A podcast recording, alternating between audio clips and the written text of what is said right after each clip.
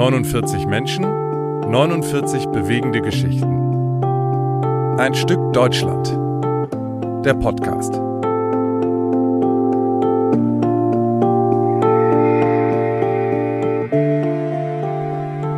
Es ist so eine Woche, in der Dinge passieren, die man sich eigentlich nicht vorstellen kann. Heute deshalb die Lesung der Geschichte von Siegfried Bustin. Das ist die Person, die mir am meisten ins Auge gesprungen ist, als ich das erste Mal von ein Stück Deutschland erfuhr. Seine, seine Augen alleine auf dem Bild in Szene gesetzt vom tollen Fotografen Tim Hoppe und seine Worte festgehalten von Corinna. Und eines finde ich ganz besonders, er beschreibt, dass alles gar nicht so schlimm war und macht so einen Eindruck, als ob alles irgendwie Normalität war. Und trotzdem haben seine Worte so viel Wucht. Wenn das Judenblut vom Messer spritzt, hätten Nazis in den Straßen gesungen, und es bewegt mich immer, diesen Satz von ihm zu hören. Den Text liest Heinz Ratz, ein Künstler, der zum einen eine unglaubliche Stimme hat und zum anderen aber auch für den Einsatz gegen Antisemitismus in der heutigen Zeit steht. Er könnte, es könnte also besser kaum passen, als ja in dieser Woche, dass er diesen Text liest. Und jetzt Öffnet euch am besten den Artikel von Ein Stück Deutschland über Siegfried Bustin oder schaut euch in der Podcast-Vorschau Siegfried Bustin an und ihm in die Augen und hört Heinz Ratz zu. Gegen das Vergessen.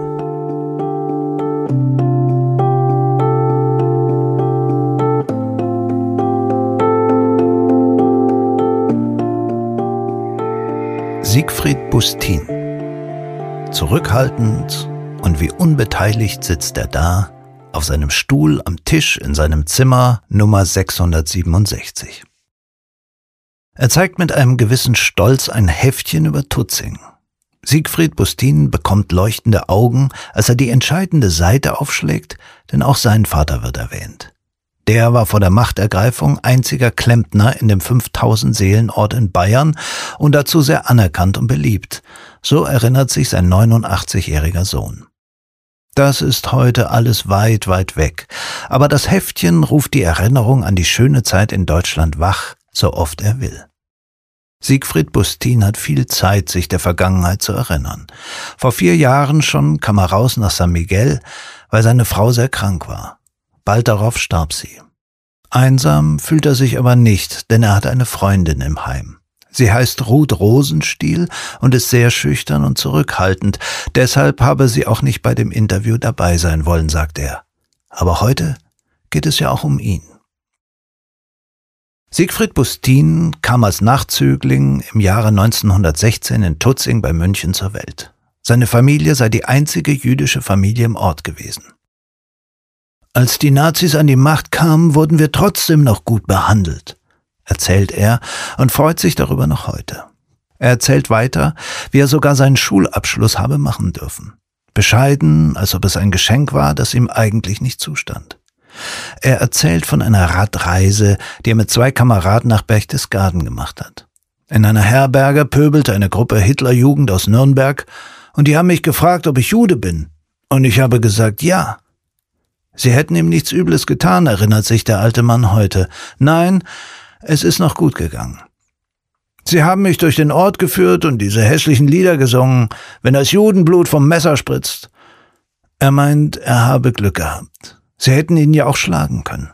Seinen Freund haben sie sich stattdessen vorgenommen, sozusagen als Judenfreund. Auch wenn er die Geschichte heute fast beiläufig erzählt und sich der Eindruck aufdrängt, es sei für ihn in Ordnung gewesen, Familie Bustin hat früh erkannt, dass Juden in Deutschland nicht mehr erwünscht sind. Eine ganze Weile nach dem Tod seiner Frau hat Siegfrieds Vater eine christliche Freundin gehabt. Für einen Nachbarn aus Tutzing Grund genug, ihn der Rassenschande wegen anzuzeigen. Der Vater wurde verhaftet, doch ein Verwandter, ein Anwalt aus München, konnte die Internierung in Dachau im letzten Moment verhindern. Das war die Initialzündung für die Auswanderung. Ein Onkel lebte schon lange in Argentinien. Auch die Schwester war schon 1927 gegangen. Siegfried fuhr alleine vor. 1937. Da war er noch nicht ganz volljährig. Von Hamburg aus ist er mit einem Schiff der Hamburg Süd, der Cap Arcona, nach Buenos Aires gekommen.